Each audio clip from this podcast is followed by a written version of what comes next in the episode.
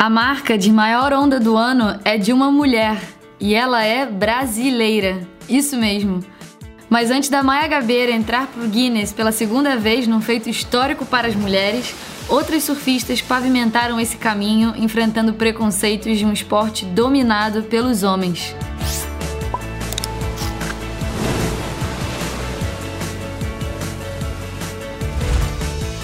Eu sou a Chloe Calmon. Afinal, como é ser mulher no surf?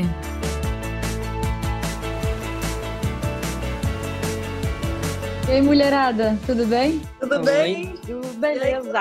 Oi, tudo ótimo. Pra quem não conhece esse time de peso, hoje temos a pioneira do surf no Brasil, Fernanda Guerra, a Brigitte Maia, nossa primeira surfista profissional e hoje presidente da Abrasp, a Big Rider Alana Pacelli e a Ianca Costa, destaque atual do Tour brasileiro. E aí meninas, tudo bem? Vamos começar? Bom, e para abrir logo com polêmica, vamos falar de surf feminino no mundo masculino.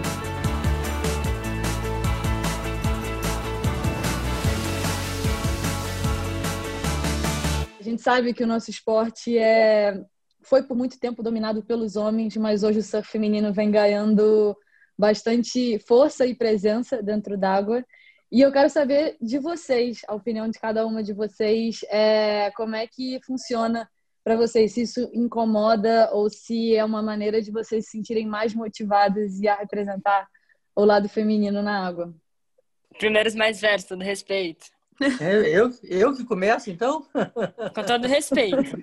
Eu faço parte de uma geração que o surf feminino não existia, né? Começou comigo e umas poucas meninas que vieram depois, né? Então, nessa época, eu não posso nem, nem reclamar, porque era uma amizade muito grande, todo mundo se respeitava muito e não tinha nenhum preconceito, não tinha nada disso, e era uma coisa bem diferente do que é hoje em dia, né? Eu meio que compartilho essa visão da Fernanda, porque quando eu comecei a pegar onda, eu comecei a pegar onda com as minhas irmãs. Então, nós três já éramos uma gangue entendeu? Então, a gente já chegava e já impactava onde a gente estava, tá? É, obviamente, quando você pergunta é, se isso é motivador ou não, eu acho que depende muito da, das pessoas, né? Que a, a própria menina. No meu caso, para mim sempre foi motivador, tá? Mas eu tenho, é, eu posso contar talvez numa mão alguma situação que eu tive é, equivocada de machismo dentro d'água. Então, assim, estava todo mundo entre amigos, então não tinha essa vibe esquisita dentro d'água. Confesso que depois teve umas situações, mas eu acho que cabe a cada menina ter uma postura dentro d'água, né? Obviamente, algumas são impactadas negativamente e outras usam isso como gás, como fogo, para surfar cada vez, cada vez mais e melhor. Eu acho que eu compartilho assim da mesma visão da Brigitte, mas eu acho que assim a mulher tem esse é, em tudo, né? Não é no surf, é, em todos os esportes, em todos os espaços sempre vai existir aquele as pessoas, né? Não pode também generalizar, mas sempre vai ter um ou outro que vai achar que ai, nossa, ela é mulher, ela não devia estar fazendo isso, ou, né, vai fazer pior do que, do que os homens, e acho que a gente... É triste falar que a gente é acostumada com isso, mas se a gente ficar também, né, tipo, se, se doendo toda hora por isso, a gente não, não, não desmotivando é pior ainda, né? Acho que a gente não vai para frente, não, não briga pelo nosso espaço. Então acho que a gente tem que deixar a cabeça erguida aí, seguir em frente, fazer o que faz faz bem o que a gente quer fazer, né? E não sei se vocês já ouviram algum comentário ruim na algum comentário machista, tipo, ah, surfa muito bem para uma menina, ou a menina não, não devia estar nesse mar. Vocês já ouviram alguma coisa que incomodou vocês? Sempre. Eu nunca, eu nunca tive esse tipo de problema. Eu posso até me dizer que eu sinto privilegiada, porque eu senti até um certo, assim, as pessoas me ajudando, né? Mas sabe que também eu acho, Fernanda, é, hoje em dia, talvez, ou, ou de alguns anos para cá, talvez esse cenário tenha piorado dentro d'água, porque na certeza. época que você começou, eram talvez três, quatro, cinco espalhadas, talvez num bairro. Exatamente. Uma, uma, outra galera lá no sul. E da mesma forma comigo, raramente eu cruzava com menina, pegando verdade. onda, né? Surfando. É verdade. E hoje crowd está quase que meio a meio. Então, eu acho que talvez isso reverte um pouco nesse clima de machismo, porque na realidade ficou craudiado pra caramba. Então, o espaço, tipo assim, lá no Recreio, onde a Ianca surfa, por exemplo, né? Assim, eu acho que é o lugar que mais surfista tem por centímetro quadrado. Então, a, a disputa é grande e acaba acarretando esse tipo de comentário e preconceito dentro d'água é, no free surf. Não sei se, de é, repente, isso imagino. é uma percepção válida, né? É, imagino.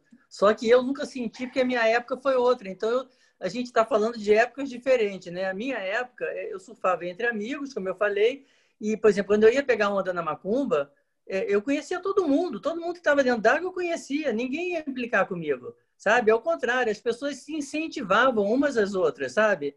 Era uma época, quer dizer, naquela época que eu competia também não tinha patrocínio, não envolvia dinheiro no negócio. Então, até, sabe, era diferente, é difícil comparar com o que vocês, o pessoal hoje em dia, Chloé, todo mundo participa, porque já tem patrocínio, já é uma coisa profissional, uma coisa bem diferente do que eu vivia, né? Antigamente era muito legal, eu queria ter nascido antigamente, surfado tranquila, mas hoje em dia, tipo, é muito estresse. A galera, tipo, todo mundo sabe surfar, todo mundo tá aprendendo a surfar, Sempre que, tipo, eu vou surfar no canto, tem 1.500 alunos, mais, tipo, a galera que já surfa, os locais, tipo, é bem chato, mas, tipo, às vezes os caras vêm com comentário chato e eu me estresso fácil, aí eu vou embora porque eu não gosto de ficar discutindo. Eu não vou chegar um cara e estrondar o cara, porque ele vai rir da minha cara. Tipo, tem que usar de outras maneiras. Eu vou lá, dou uma volta nele, pegar a onda dele, ou então fico na frente dele. usar as armas que eu posso. Sem sombra de dúvida. Na hora que você dá o rasgadão, na, joga é, 10 mil litros d'água na cabeça dele, eu acho que ele vai se ligar. Só para botar inveja em vocês, a primeira vez que eu fui pegar onda na Macumba, em 1965, só tinha as pessoas que foram no meu carro comigo. Então Deus você pode imaginar você ter. Que lindo! Nossa, que demais! E Fernanda, quantas mulheres surfavam com você na época no arpoador? É, eu comecei em 1963 ou 4 por aí, né? com a prancha de madeira ainda, e usava pé de pato. Pé de pato e prancha de madeira. Caramba. Fininha. Caraca. Né? Madeirite. E no total devia ser umas oito, mais ou menos. Que nem na tua época, né, Brigitte? Ficava umas oito, nove, né? Mais ou menos isso, né? Dez. Nos anos 90, quem também não estava nem aí pro machismo era a carioca Brigitte Maier. Ela abriu as portas do surf competição brasileiro e inspirou um monte de surfistas casca-grossas a sonhar com a carreira. Eu tinha uma, uma, uma single fin, uma prancha com uma quilha só, amarela, e ela era enorme. Eu sempre fui muito esmirradinha, eu não conseguia carregar a prancha. Aí então ia uma irmã na frente, a outra atrás, carregando a prancha, e a do meio, tipo, pode, pode atravessar, pode atravessar. E aí, obviamente, o crowd só era eu e minhas irmãs, a Mônica e a Sabine. Então a Barra da Tijuca foi um lugar que não tinha nenhuma menina surfando. Isso foi em 84. Aos 50 anos de idade, ela foi pioneira de novo ao se tornar, em 2019, a primeira mulher a comandar a Associação Brasileira de Surf Profissional.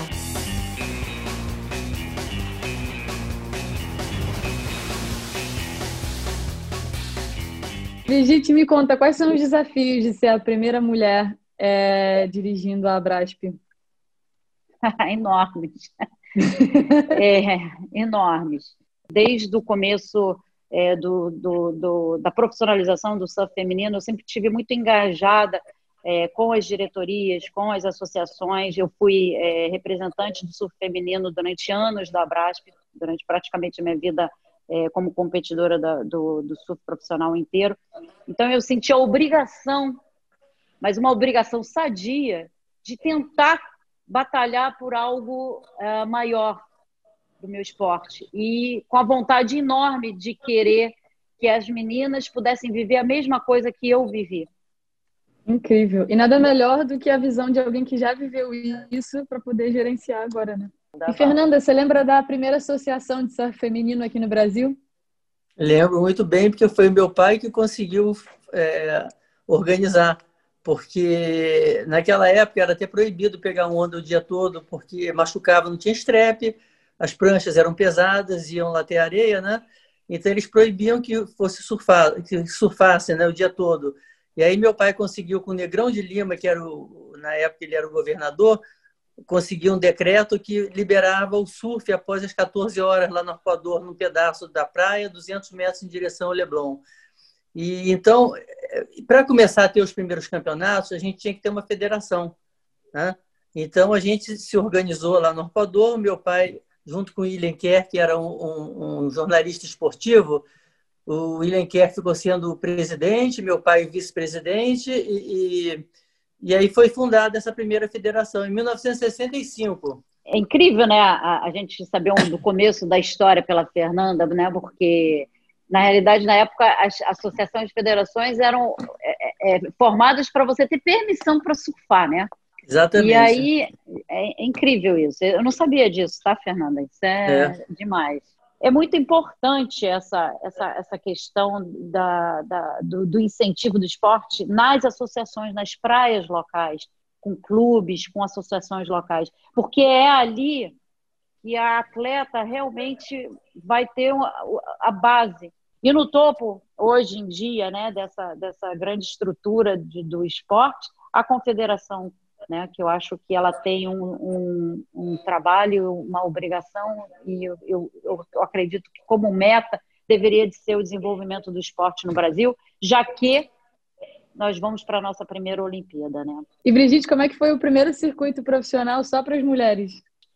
O primeiro circuito brasileiro profissional é, foi em 87, tá? masculino só. Tá? As meninas só corriam as categorias amadoras. E quando em 97, exatos 10 anos depois, foi criado o primeiro circuito profissional feminino, tá? Circuito esse que foi ganho pela Débora Fará, que foi uma grande surfista, faleceu é, em Maresias, justamente. Alana, não sei se você se lembra Eu sei. fato. Uhum. Mas, enfim, a, a primeira campeã profissional do Brasil foi a Débora Fará. E em 98 foi o primeiro circuito exclusivamente feminino. E aí tinha a categoria profissional e tinham as outras categorias, as, as júniores e, se não me engano, mais duas ou três é, categorias. Isso se deu por dois anos, era o circuito surf, é, surf trip na época. Em 98 eu fui campeã desse circuito, o primeiro circuito exclusivo, né? Eu falo isso de boca cheia porque eu fui vice durante anos. E quando eu consegui, eu consegui justamente no primeiro evento que foi exclusivo feminino. Então eu tenho muito orgulho disso e eu sou orgulhosa por isso. Na sequência, começou a era do super surf, que, ao meu ver, foi a melhor era do esporte profissional no Brasil ever, né? de toda a história, eu acredito, né? onde a gente tinha boas premiações, o respeito pelo atleta começou a ficar bem bem forte, né? A gente é, eu achava mó barato, porque eu chegava no evento, tinha pulseirinha, as pessoas falavam, ah, chamavam pelo teu nome, sabe? Eu tinha água, comida, era uma fartura de coisa e tinham boas premiações. O feminino começou tímido. No circuito que a Débora foi campeã, o primeiro lugar pagava 500 reais, tá?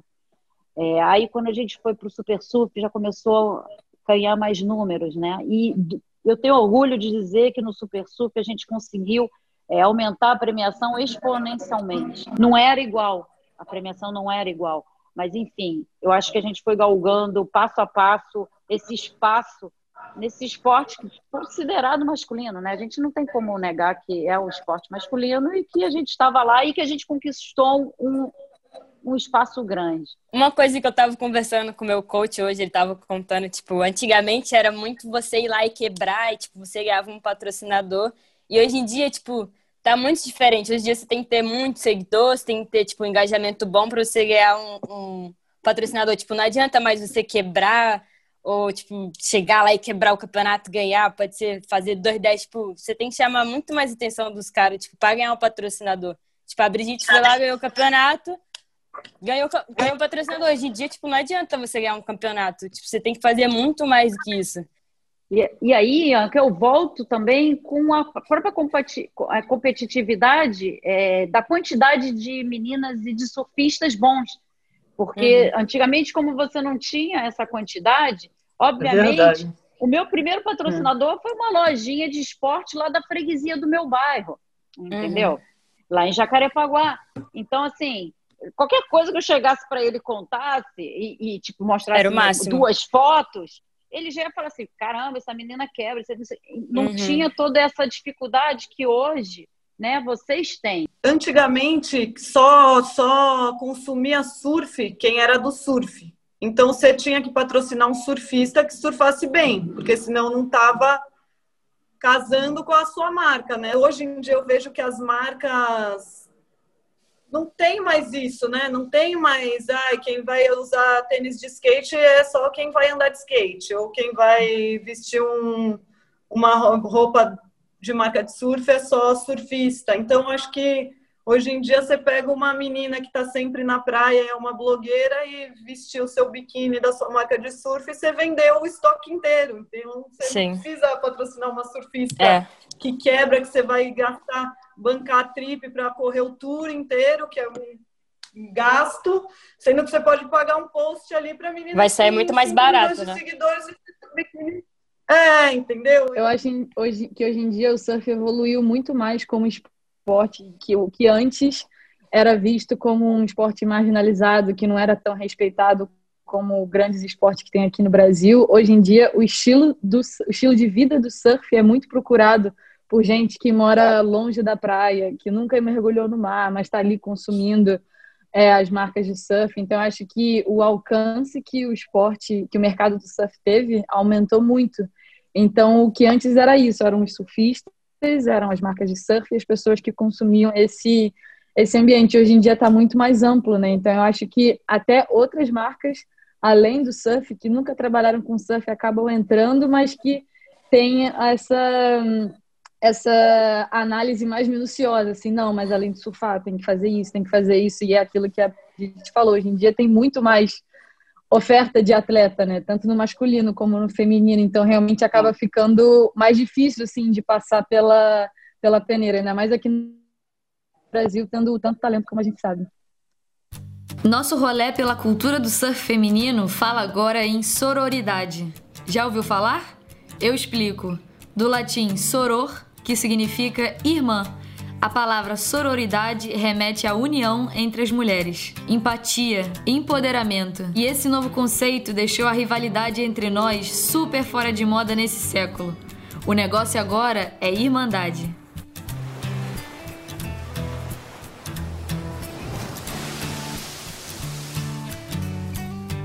E bom, vocês já devem ter ouvido falar da palavra sororidade e eu acho que no surf feminino isso pode ser representado de várias maneiras, tipo é, incentivar a sua amiga na hora de entrar no mar, estender a mão na hora do perrengue, é, comemorar a onda boa da amiga. Então, como é que vocês praticam isso no dia a dia? Eu sempre pratiquei, porque na minha época, como eu falei, não tinha competição entre as meninas assim, era tudo na base da amizade, né?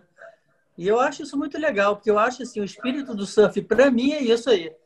É exatamente essa palavra que representa tudo. É você dar a mão, estender, elogiar, compartilhar. Para mim é isso aí. Eu concordo plenamente. Eu não consigo imaginar o surf sem isso, porque é tão, é tão intrínseco isso já, né? De, de você estar tá ali junto com seus amigos, com a sua. Eu, no meu caso, sempre estive junto com as minhas irmãs.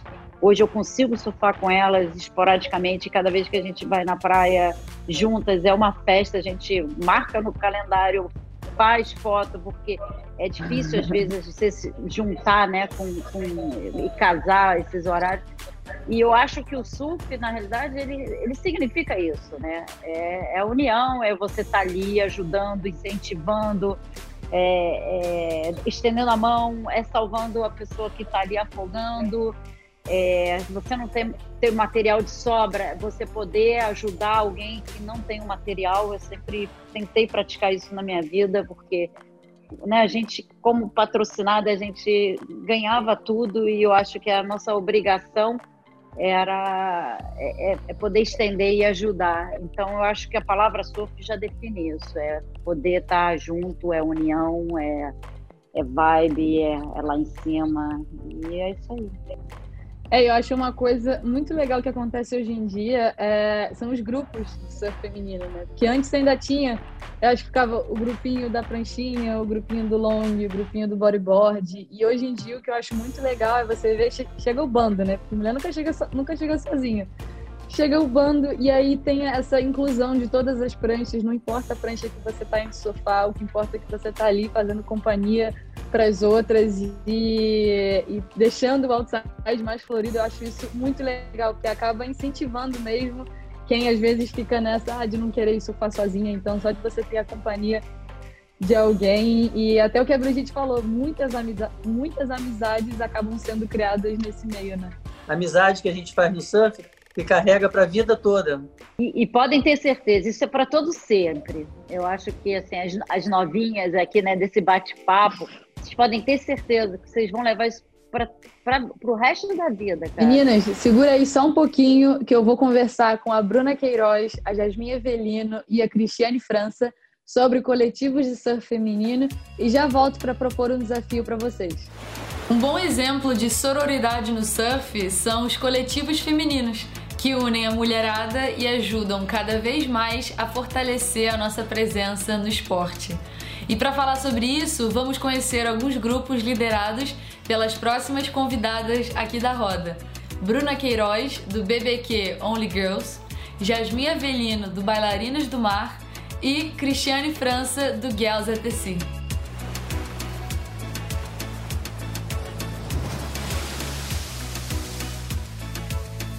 Oi meninas, Cris, Oi. Bruna, Jasmine. Olá. Bem-vindas ao Maré Feminina. É um prazer estar aqui falando com vocês hoje. E já para começar o nosso papo com a primeira pergunta, o que, que é um coletivo de surf feminino e como é que surgiu essa ideia e como é que é trabalhar inspirando mais mulheres no esporte? Bom, assim, para mim foi surgindo de uma forma muito natural e não foi nada programado, não, não escolhi fazer isso, assim, as coisas só foram aparecendo na minha vida. Eu tinha um grupo de amigas que a gente se conheceu no mar, surfando, estava todo mundo começando junto, com 16, 17 anos, algumas 18. E a gente saía para surfar, começava, e a gente já fazia um crowd feminino nosso, e todo mundo meio que aprendendo junto. Passou-se uns 10 anos, assim, eu me formei em educação física e comecei a dar aula de surf numa escola, que foi quando eu comecei a dar aula de pranchas e comecei a surfar de prancha. Até então eu surfei 10 anos de bodyboard. E, e aí a gente começou a fazer algumas viagens. E aí as pessoas que viam e viam que a gente trabalhava numa escola perguntavam se podiam ir viajar com a gente. Foi aí que a gente teve a ideia de levar algumas pessoas que estavam interessadas para viajar foi uma maneira muito natural, assim, não foi programado, organizado para ser uma surf trip visando essa maneira de levar outras meninas. Era uma trip fechada mesmo, mas aí a gente resolveu abrir. E foi assim que aconteceu. Ai, demais. Que eu tive que abrir um pouco mão das competições do surf profissional para fazer faculdade, para trabalhar esse outro lado, né, profissional da vida. E com isso, eu comecei a dar aula em janeiro de 2019 em maio, a procura já estava muito grande de meninas querendo aprender a surfar, tá lá dividindo o outside do longboard, aprender a caminhar, dar passinho e ir pro bico, porque elas começaram a ver que é um surf muito feminino, é um pouco mais fácil, enquanto a galera de pranchinha, né, tá remando e tá, tipo, sofrendo ali para varar a arrebentação, a gente já uhum. pegou mais de 5, 10 ondas, e sem falar na leveza que o long dá, sabe? Então, em junho, assim, meados do ano, eu tava na autoescola e a galera me procurava e falava, pô, Jade, vamos fazer um surf trip, vamos viajar. E foi daí, eu não tinha nome, não tinha nada ainda, era só as aulas de surf com a Jasmine. E foi daí que eu falei, cara, eu vou criar uma surf trip, vou tentar. E foi daí que eu falei, pô, o que que referencia muito o surf de longboard feminino? Eu lembro que todo mundo falava, ah, parece que é um balé, parece uma dançarina. E foi daí que veio o nome Bailarinas do Mar, a referência para mulheres que não querem só serem ser atletas, se formarem como atletas profissionais, e sim estarem com outras meninas dividindo outside, dividindo a energia que o longboard proporciona, né? De estar se divertindo, de estar se redescobrindo ali dentro d'água. é um movimento assim que está criando muito força. Já consegui fazer quatro edições, agora a gente está conseguindo levar para o Nordeste também, para a Praia da Pipa. Então é um, um, movimento assim que eu estava sentindo falta, né, dessa, desse investimento aqui no, no Brasil para o longboard em si. E, se eu não me engano, é o primeiro movimento que foca só nessa categoria. Então, é algo que está dando muito valor assim para meninas do Brasil inteiro investirem nessa categoria, que vai muito além né, do, de o longboard só para aprender ou então é só para quem é mais velho. Então, o Bailarina está aí para isso. Eu comecei a competir profissionalmente em 2003 e aí corri o circuito que chamava Super Surf, que depois virou Brasil Surf Pro, até 2011. Então, quando acabou, esse sonho ficou meio vazio. E aí fui gravar um programa com a Claudinha Gonçalves. E esse programa mudou minha vida, porque a gente foi gravar em Nicarágua. Tinha, foi em abril de 2012. Então, faziam quatro meses tinha acabado o circuito e eu, imagino, o tempo inteiro imaginando que uma hora vai voltar, uma hora vai voltar. E eu lembro que a gente estava lá gravando o programa, pegando os tubos da vida, só eu e ela, aquele lugar incrível. Falava, nossa, isso é muito mais legal que competir. A gente só compete em lugar horrível. Aqui a gente está tendo a chance de surfar onda boa. E todos os meninos, nossa, como você está surfando bem, bro. Eu falei, gente, estou surfando a mesma coisa. Só que feminino geralmente caía no horário ruim do mar. Então ninguém via a gente realmente mostrando aquilo que a gente fazia, né? E aí o dono dessa pousada veio falar comigo porque já tinha uma menina é, americana que chama Holly Beck, que também era antigamente surfista profissional, e ela fazia grupo só de meninas para levá-las para fazerem surf trips internacionais. Aí eu falei, imagina, né? Para que, que as meninas vão pagar mais para ir comigo se elas podem pagar para ir sozinha? E não fazia essa ideia que a Cris e Yasmin falaram de que a gente é referência para tantas meninas que às vezes não têm coragem, acham que não é para elas, que elas não podem, que elas não vão conseguir, que ah, aquela menina que já surfa bem vai, mas eu não consigo. Então o feedback foi muito legal. Ainda não existia nenhuma mulher no Brasil que fazia isso, por isso que eu não botava tanta fé. Então, eu fui aprendendo e apanhando e errando, fazendo tudo sozinha. E aí, nesse mesmo ano, a gente organizou a primeira surf trip e não tinha nome também. E aí, a placa do nosso carro, que eu fiz para Costa Rica, a placa do nosso carro era BBQ. E uma das meninas que foi era uma grande amiga minha, que é a Bianca Lima, que está indo agora na oitava BBQ dela. E aí ela falou: Nossa, que legal, barca da Bruna Queiroz. E aí no final pegou. E em fevereiro desse ano a gente realizou a nossa quadragésima surf trip. Então é muito legal ver que era um sonho, começou em 2012. Poxa, em oito anos a gente conseguiu né, levar tanta gente, fazer tantas meninas acreditarem. Igual a Jasmine falou, cara, não tem idade, não tem gênero, não tem classe social, não tem nada. Ali dentro d'água é todo mundo igual. Então, acho que essa é a coisa mais mágica, assim, do trabalho que a gente pode fazer. Tanto a Chloé competindo, inspirando, a gente que motiva outras mulheres a estarem lá dentro d'água. A gente não muda o dia delas, muitas vezes a gente muda a vida delas, a forma como elas vão levar isso para o resto da vida delas, como elas vão acreditar que elas são capazes de tudo, não dentro d'água, mas na vida. Então, é uma coisa muito mágica. Nossa, foi sinal do universo, hein, essa placa do carro, foi, então. Foi muito legal.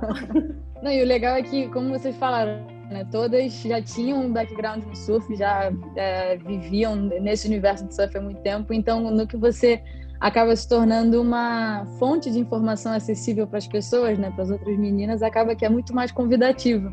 E é sempre mais legal você ir acompanhada de uma amiga do que sozinha, né? Tipo, eu detesto surfar sozinha também. Às vezes eu penso, putz, eu acho que ninguém vai comigo, então nem vou surfar. Total, às vezes até num mar grande que você fala, ai, tá meio grande, tô preocupada, aí tua amiga, vamos nessa, você, nossa, lógico, vamos nessa, que grande o quê? Então é um incentivo, né? Pequeno, grande, é só um exemplo, Total. mas é tão gostoso dividir essa alegria, né? É uma é, acaba uma, meninas... uma puxando a outra, né? É a pilha, né? Coloca a pilha. Quando uma tá. não tá muito afim, a outra põe o ritmo, né? Se vocês pudessem listar os três maiores ensinamentos no surf que você passam para essas meninas e para essas mulheres que buscam o projeto? Qual seria o top 3 de cada uma? É a questão do, daquela, daquela coisa do empoderamento e das novas amizades que ela faz né, durante o, o surf. E eu falo muito também dessa questão da não cobrança, né? Porque cada pessoa, ela ela se desenvolve num tempo diferente. E às vezes você vê duas, duas pessoas começando juntas e uma realmente evolui muito rápido e a outra demora um pouco. E aí, às vezes, ela sai chateada do mar, ela sai triste e essa questão da não se cobrar e estar ali simplesmente para se divertir, né? De ter a, a resiliência, de ter a paciência, de realmente entender o que está acontecendo e respeitar os seus limites, a gente fala muito sobre isso, né? Sobre essa capacidade da gente se superar cada dia dentro d'água, porque para quem está começando realmente essa questão da arrebentação é um desafio, a questão física de força, resistência, é um desafio muito grande. E de repente ela está se comparando, lógico, ela vai querer se comparar com aquelas pessoas que estão ali já se desenvolvendo um pouco mais que ela, e ela se compara de uma maneira assim não tão ideal. E na verdade ela não tem que se comparar, ela tem só que aceitar e ter a paciência porque o surf ele precisa de muita paciência e muita dedicação, é muito treino. Bom, que eu passo muito para as minhas alunas assim, que eu acho que é o essencial para qualquer surfista, para qualquer esporte que você faz, né, com o meio ambiente, é o respeito, tanto respeito ao próximo, né, todos que estão ali surfando com a gente, tem as regras do mar, né, e principalmente o respeito à natureza, ao oceano, a tudo que a gente consome, é, pedir licença para entrar, para usufruir ali das ondas, né? Saber os seus limites também, saber que a gente nunca tem um controle total ali do mar. Então a gente tem que sempre saber que ele é maior, a gente tem que respeitar os nossos limites e saber que o poder dele ali é imenso, então tem que chegar de mansinho. E isso a galera leva muito para a vida, assim, foi exatamente o que a Cris disse. É, as meninas, a partir do momento que é, permitem o surf entrar na sua vida, eu sempre falo, é o mosquitinho mordeu. Porque tudo que você for fazer na sua vida, você vai pensar no surf, você vai pensar no mar, você vai pensar na vida marinha, na vida animal como um todo e como isso vai refletir, sabe? Hoje em dia eu, a galera me procura e fala assim, pô, Jais, eu vi que o mar vai subir só porque eu vi que o tempo tá mudando. Então, assim, a galera já começa a relacionar pequenas coisas ali do dia a dia, né? Sempre com um único objetivo, o surf e o mar. Então, eu acho que eu sempre levo isso para mim e busco passar para todas elas também isso, respeito ao próximo, amor pelo que você está fazendo, né, pelo ambiente ali que a gente está proporcionado a viver e, e, o prazer, a diversão de, que o surf dá para todas nós. Eu acho que o principal ensinamento é exatamente esse que as duas meninas também falaram, que é você tá lá para se divertir. Eu sempre falo para elas uma frase que o melhor surfista na água é o que está se divertindo mais. Não importa que tenha um surfista profissional quebrando se ele passa com a cara amarrada, se ele não te incentiva a ir numa onda, se ele não vibra com você. Para que, que ele tá lá? Porque eu acho que a gente começa para se divertir. Então, o que eu tento sempre lembrar para elas, porque vão meninas que são profissionais também, que competem, é o porquê a gente começou. Nunca esquece, né? Nunca entra na água e esquece o porquê que você começou. Você não começou para ser campeã. Todo mundo começou para se divertir. Aí foi picada pelo mosquitinho e aí se apaixonou e aí de repente começou a querer competir, mas a gente começou para se divertir. Então nunca esquecer disso, que quem tiver lá dentro se divertindo, certeza que vai ser o melhor surfista. E como a gente vive num ambiente que é um pouco masculino, uma das coisas que eu sempre ensino para elas é a postura que elas precisam ter na água. Se elas querem ser respeitadas, elas também precisam respeitar. Espera a sua vez, respeita a vez dos outros, para você também, né, poder ter direito e, e, sei lá, ir atrás desse respeito, né? Porque a gente quer ser respeitada dentro d'água, tá todo mundo lá para se divertir. Eu sempre falo para elas irem, para não puxar o bico. Se remou, vai. E assim, eu acho que tá todo mundo já acostumado, né, sobre essa situação, mas eu acho que as mulheres já foram muito incentivadas a competir entre si, né? E hoje em dia é claro uma mudança no comportamento em relação a isso. E acho que os coletivos, é, né, no caso de vocês, são um ótimo exemplo de que hoje em dia é mais legal você dar a mão e caminhar junto. Eu percebo também que uh, se a gente parar para olhar uma, uma, geração antes da nossa, depois, é, antes da nossa, né? Ele já, ela já tem, as, as mulheres dessa outra geração um pouco mais velha, elas têm um, um nível de competição um pouco maior a nossa geração nem tanto, e a geração que, é, que vem depois da gente, que é essa molecada de 15, 20 anos, ela já tem essa coisa de competição muito quase nada, assim. Então, essa parceria entre mulheres, eu acho que ela está se fortalecendo cada vez mais conforme vai trocando essa geração. caso do longboard é um pouco mais delicado, assim, porque quando eu decidi né, trazer o bailarinas, dar esse incentivo, foi por muita revolta também de, por exemplo, campeonatos regionais, a gente ter cinco, seis meninas só competindo e muitas vezes os organizadores quererem tirar a categoria profissional ou dar o valor de premiação muito abaixo do nosso, sempre com aquela mesma história: ah, mas vocês não têm meninas, não tem meninas competindo e tal. Então, foi uma forma que eu vi de falar: ah, é, não tem menina? Então vamos ver se não vai ter menina agora. Mas... e, e mostrar que o movimento é forte quando se tem um incentivo por alguém que pratica e tem o mesmo olhar que o delas, sabe? O olhar feminino. E mesmo essas meninas hoje, né, que estão buscando o longboard por prazer, não por competição, lá na frente vai se tornar um incentivo para uma nova geração. Se a gente parar para ver, a gente não tem nova geração do longboard feminino. No máximo tem duas ou três meninas ali de 18, 19 anos. Mas se você for comparar com Hawaii, Califórnia, as meninas têm 13, 14 anos, já estão no Mundial, já estão ganhando campeonato. Então, essa nossa nova geração ainda, comparando-se né, a nível mundial, é muito baixa.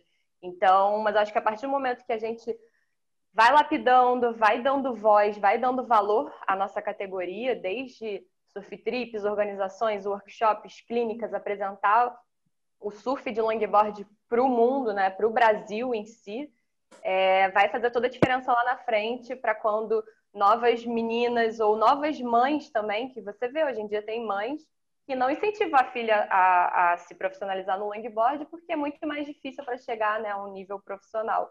Então já tenta direcionar a pranchinha. Então eu acho que esse caminho que a gente vem fazendo devagarzinho é algo que lá na frente, daqui a uns 10, 15 anos, vai fazer a diferença para todo mundo vai ter um novo olhar, vai ter, falar, pô, mas o longboard também é maneiro, o longboard está ganhando visibilidade. Então vamos tentar investir nessa categoria. E com certeza as meninas que vêm todo esse amor que você coloca nisso vai fazer muita diferença, porque muitas meninas vão nas trips comigo e aprendem a surfar de longboard. E aí depois elas falam, mas Bruno, não quero mudar. Eu gostei do longboard. Mas ninguém precisa mudar.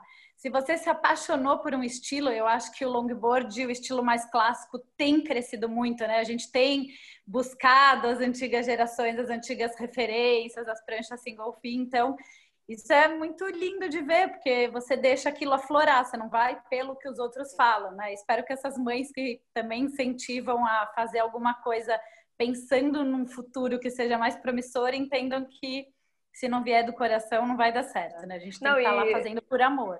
É, e só uma observação rápida é que muitas meninas que me procuram para fazer as aulas comigo se queixam exatamente disso. Elas fazem, às vezes, muito escolinha e falam que, pô, na escolinha elas começam no longboard, querem continuar no longboard, mas os instrutores falam: não, mas você já tem surf para evoluir, vamos diminuir essa prancha.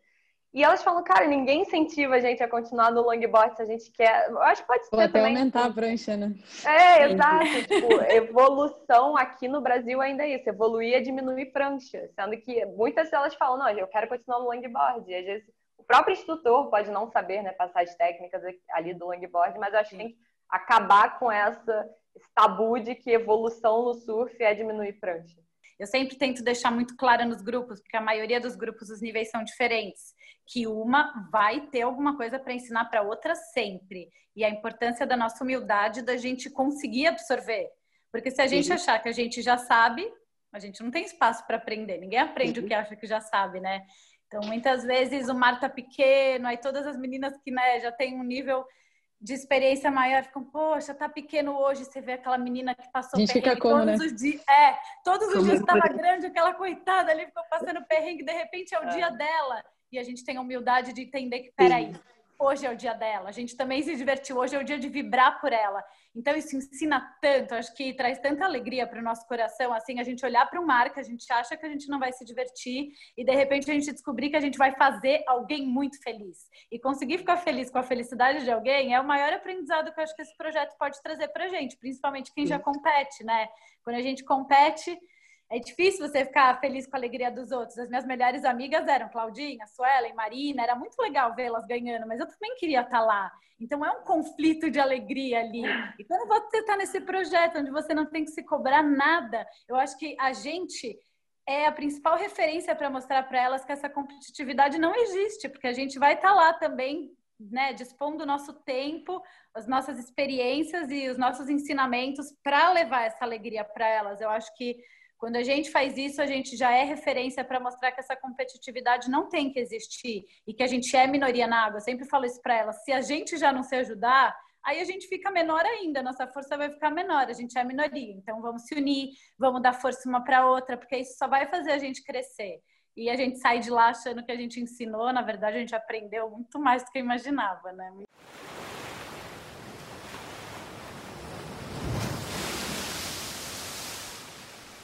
E fugindo um pouco, né? Essa quarentena pegou todo mundo de surpresa e acho que todo mundo teve uma lição aí para se reinventar. E como vocês se reinventaram, né? Já que os coletivos são aquele contato físico, abraço, todo mundo junto. Como é que vocês se, se reinventaram? Teve muita aula online, muito Zoom, muito FaceTime? Bom, no começo a gente ficou meio perdida, né? E agora o que vai fazer? Mas o que mais tinha era tempo para pensar e planejar e se organizar. Então, a gente desenvolveu treinamentos online, mas uma, não, mais, mais preparativos para o surf mesmo, uma parte mais técnica, mas um, um treino voltado para o treinamento funcional. Né? Quem, quem toca os treinos é a Potira e a Nina, lá de Floripa. E eu fiquei mais nessa parte de, de, de, organizar e a gente se reinventou também, descobrindo assim, a gente sempre produzia umas camisetas, uns bonés, não sei o quê.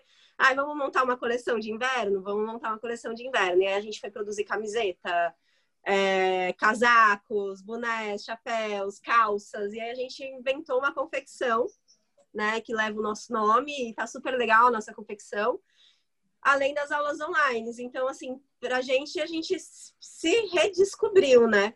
E logo que foi, é, digamos assim, liberado o surf, que a gente não poderia ir na praia ainda, mas já poderia surfar, logo as pessoas que são mais próximas já começaram a entrar em contato, querendo fazer uma aula ou outra. Eu me dispus a dar aula em espaços abertos e comecei logo que foi autorizado o surf, né? Já comecei a dar umas aulas ou outra né? Então a gente teve que se readequar ao momento, né? Então é, as atividades é, sempre com distanciamento social, com uso de máscaras quando não é dentro da água, é, medindo a temperatura das meninas antes das atividades, tanto das meninas que estão participando, quanto também da, da equipe, né? Os professores, as professoras que participam.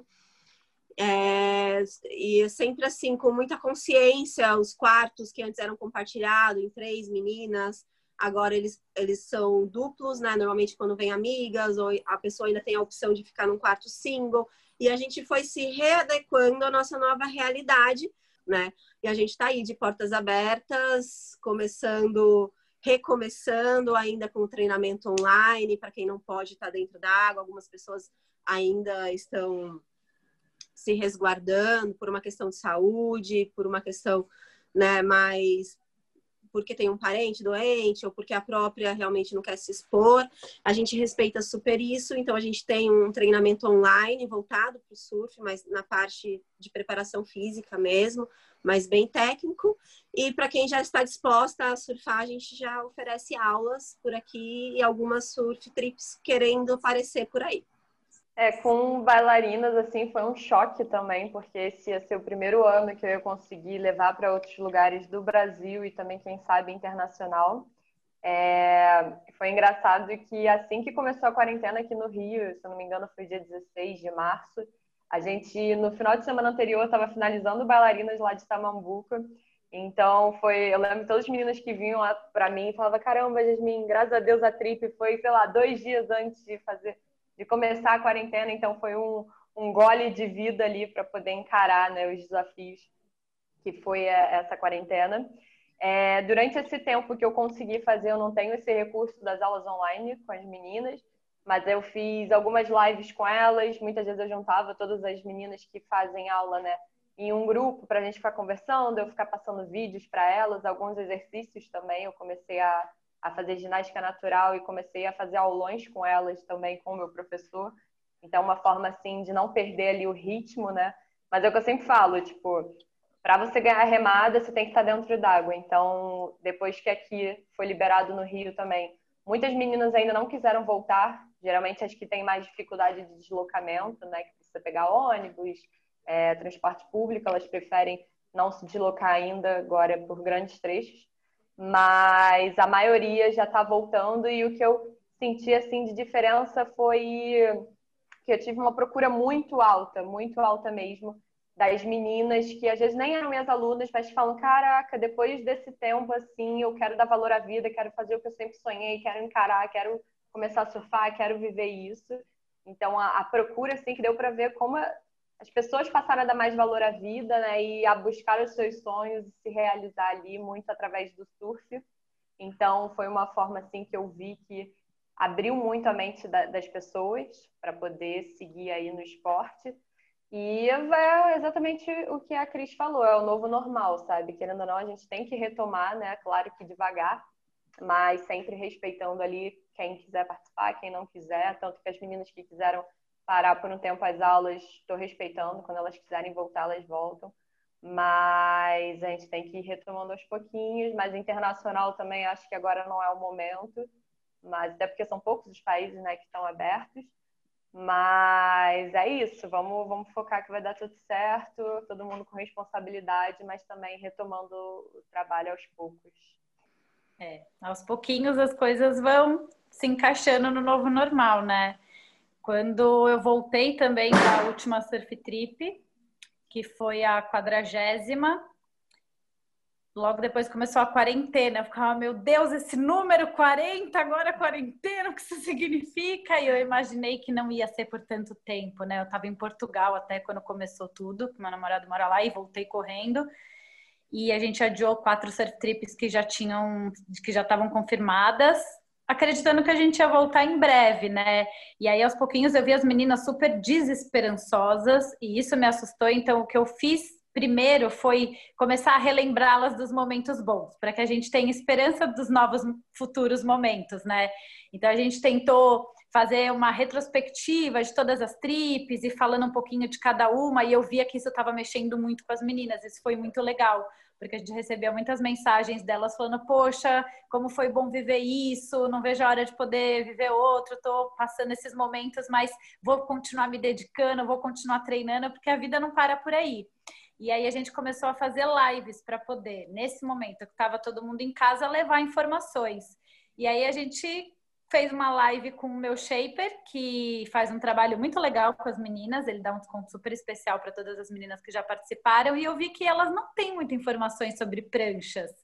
É, às vezes, os shapers, a maioria deles tem um modelo padrão para surf feminino e elas não sabem muito quais são as características de uma prancha que podem auxiliá-las ou pode, de repente, deixar o surf delas estagnado. Então, foi muito legal essa live. Elas mandaram várias perguntas, meu shaper conseguiu levar muita informação até para mim, que convivo com ele sempre, trouxe muita informação legal de longboard, de stand-up de pranchinha. A gente fez live com nutricionistas também que falaram um pouco sobre quais são os alimentos que a gente poderia estar tá consumindo agora para aumentar a imunidade, para a gente estar tá, né, com um físico bom, que também ajudam o nosso mental a estar tá bom, para a gente se preparar. E a gente fez algumas lives de treino também, para levar para as meninas o treinamento, o condicionamento físico, para que todas elas pudessem, nesse momento que a gente tinha que estar tá em casa sem surfar, ter esperança de que a gente ia estar tá se preparando para quando a gente pudesse voltar estar tá bem, porque se a gente estivesse em casa sem esperança, sem pensar, né, que uma hora as coisas vão voltar, eu imaginava que quando eu voltasse ia estar tá todo mundo despreparado. Então foi muito bom, assim, eu senti uma proximidade com as meninas devido a essa live. Mesmo a gente não estando no coletivo pessoalmente, eu senti que graças à internet, né, a gente consegue abraçar muito mais gente do que a gente gostaria, né? Nesse momento que a gente está em casa sem poder abraçar ninguém. Mas foi muito bom.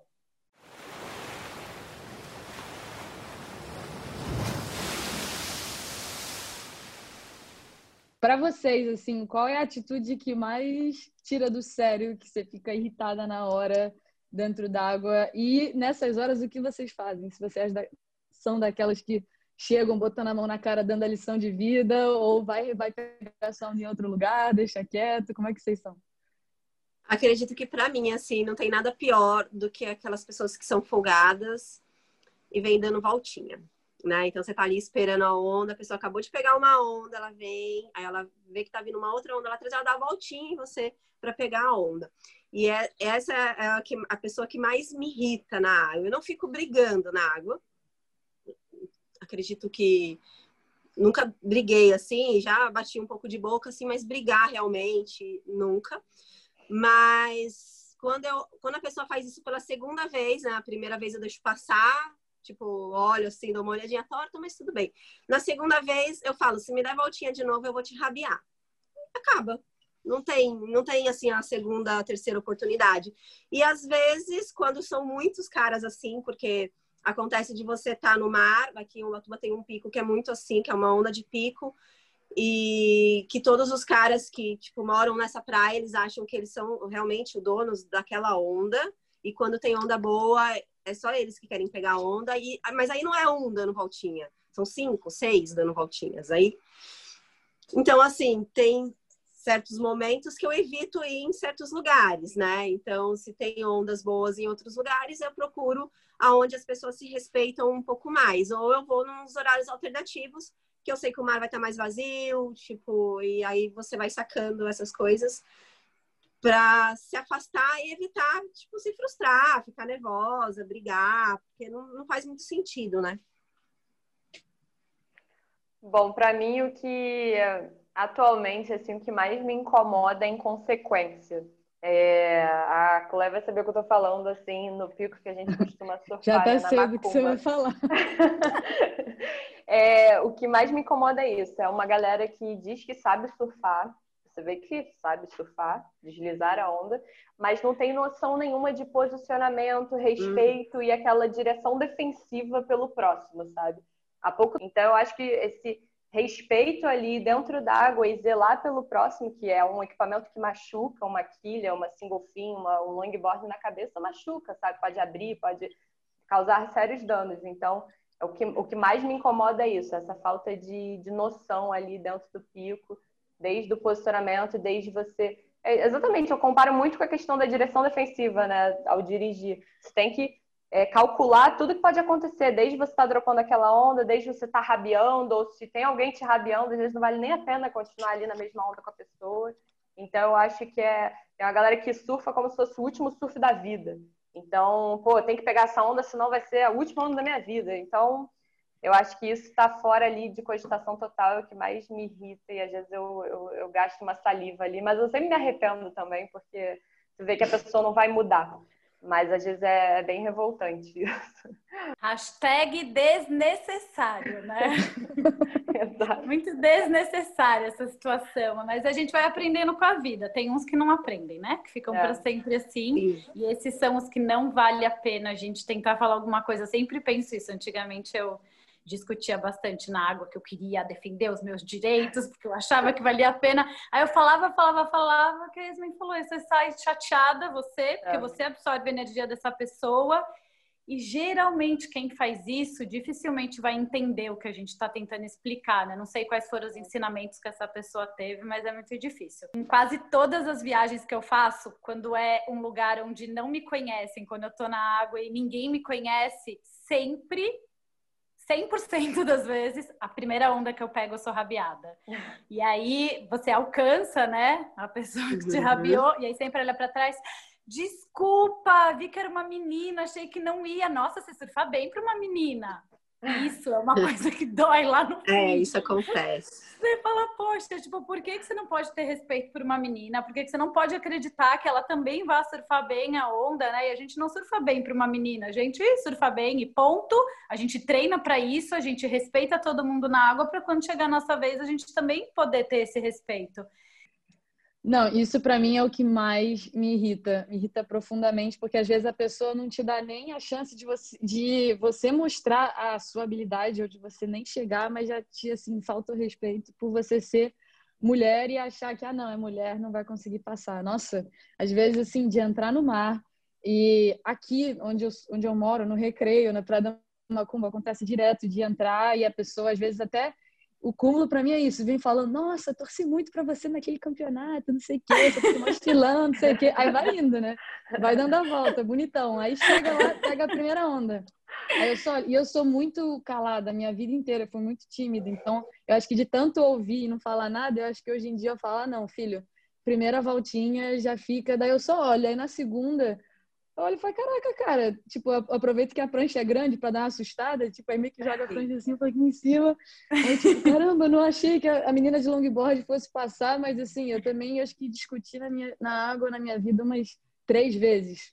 Mas assim, é porque realmente é, incomoda muito. E às vezes você não precisa brigar, falar nada, nem descer o nível da pessoa, mas só de se, se posicionar e falar, cara, tenho aqui a mesma, a mesma onda que você pode pegar, eu tô aqui para pegar, eu tô respeitando todo mundo, então eu exijo que todo mundo me respeite também. E às vezes só de você se posicionar, as pessoas falam, pô, com essa aí não dá para mexer, porque aí tem aquela impressão, ah, não, é menina, é bobinha, vai deixar dar a volta, não vai falar nada, não sei o quê. E às vezes só não é brigar, mas só se posicionar, dar uma encarada assim, Sim. ou tipo, fingir que vai remar numa onda pra, tipo, não, com essa aqui eu não, eu não vou, eu não vou mexer. E tipo, acaba que já aconteceu comigo na água de fazer isso, daí passar para uma outra menina que tava, tava a mesma pessoa, o mesmo cara tava faltando respeito. Eu falava, cara, na próxima onda vai.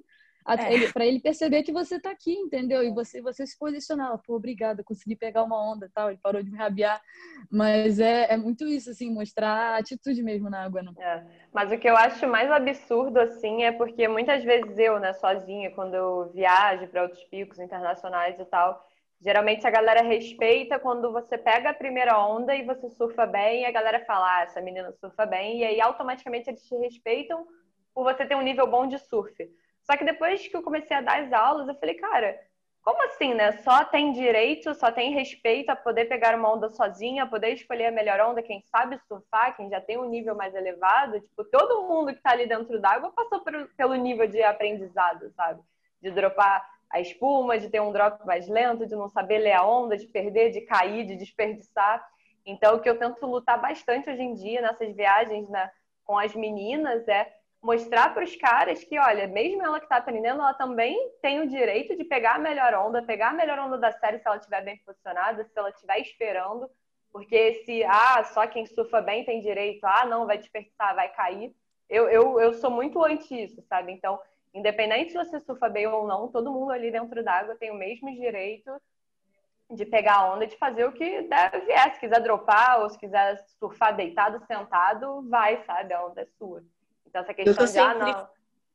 O que eu sempre falo, assim, para algumas alunas minhas que já estão nessa, nessa parte de pegar a onda sozinha, né? E às vezes tem um, tem dois, tem três pessoas do lado remando na mesma onda. E ela fica esperando que ninguém reme na onda para ela, ela remar, às vezes. Uhum. E eu falo assim: você tem que mostrar que você quer essa onda. Vai em direção à onda e rema né? Dá a sua vida por essa onda, porque daí as pessoas vão deixar você pegar onda. Porque se você ficar esperando que, ele, que as pessoas do seu lado deixem onda para você, ninguém vai deixar onda para você. Você tem que mostrar interesse na onda e partir para cima da onda, remar é. e, e, entrar mesmo. E, e quando eu percebi isso, mudou também minha vida como surfista, porque até então eu ficava esperando que alguém vai nessa, não sei o quê, porque surfava com as amigas, né? E quando eu decidi que eu tinha que escolher, porque daí sobrava onda ruim, fechando, gorda, aquelas ondas que ninguém queria, eram as ondas que eu remava. E aí eu peguei e percebi que não, que eu que tinha que escolher as minhas ondas e eu, que, eu tinha que demonstrar interesse e brigar por aquela onda. Brigar de uma forma saudável, né? E buscar ela. E quando eu, eu me dei conta de que era assim que eu tinha que me portar na água para conseguir pegar a onda, mudou a minha vida, assim, mudou as ondas que eu pegava, porque eu comecei a escolher ondas melhores, obviamente. Bom, e agora eu tenho um desafio para vocês. Então, estão preparados? Yeah! o nosso rolê pela cultura feminina volta a falar da história do surf. Eu vou lançar uma pergunta e quem errar Bom, vai ter que contar uma história engraçada do surf que não contaria para ninguém. Que ano a Jaqueline Silva conquistou o vice-campeonato mundial no WCT? Ai. Nossa, eu, ah, eu vou chutar. 2005. Eu já tô pensando na história aqui. 2004? 2005? Não. 2003. Não. 2008. Ah.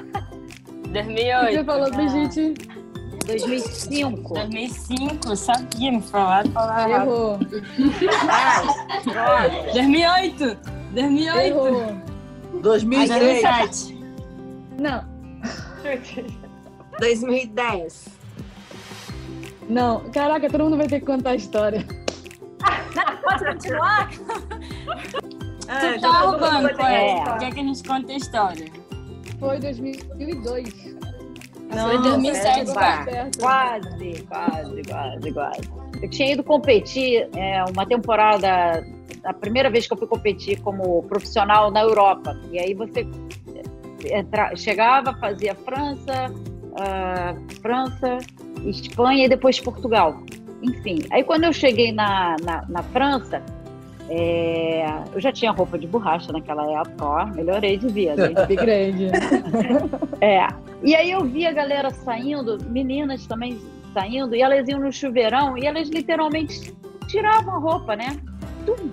Ficava todo mundo topless, amarradão, entendeu? Tum, trocava de roupa. Eu falei, ai, caraca, esse é meu país, porque eu, eu sempre fiquei muito incomodada com esse negócio da gente não poder ser livre, leve e solto. Aí eu passei um mês lá competindo, né? Fazendo a mesma coisa, pegando a roupa de borracha, nem botava biquíni por baixo e, e pum, pá, pegava toalha, tava, ninguém tava aí, né?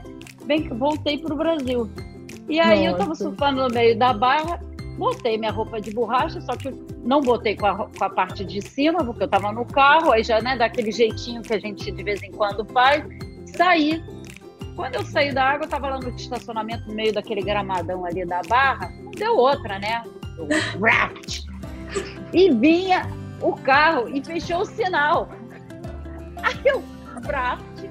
E aí os caras ficavam me olhando assim, começaram a buzinar. E eu falei assim, cara, que cara doido, cara. A gente tá no meio de eh, década de 90, vai ficar reclamando aqui que eu tô pegando onda, não sei o quê. Quando eu me dei conta, eu tava as, com as moças todas liberadas. Eu falei, caraca, eu levantei aqui assim, rapidinho, entrei dentro do carro. Bom, bombardeada, mas foi. Fiquei pela dona no meio da barra. Pagou peitinho. Tem- É, paguei. Dois. Esse papo tá bom demais, hein?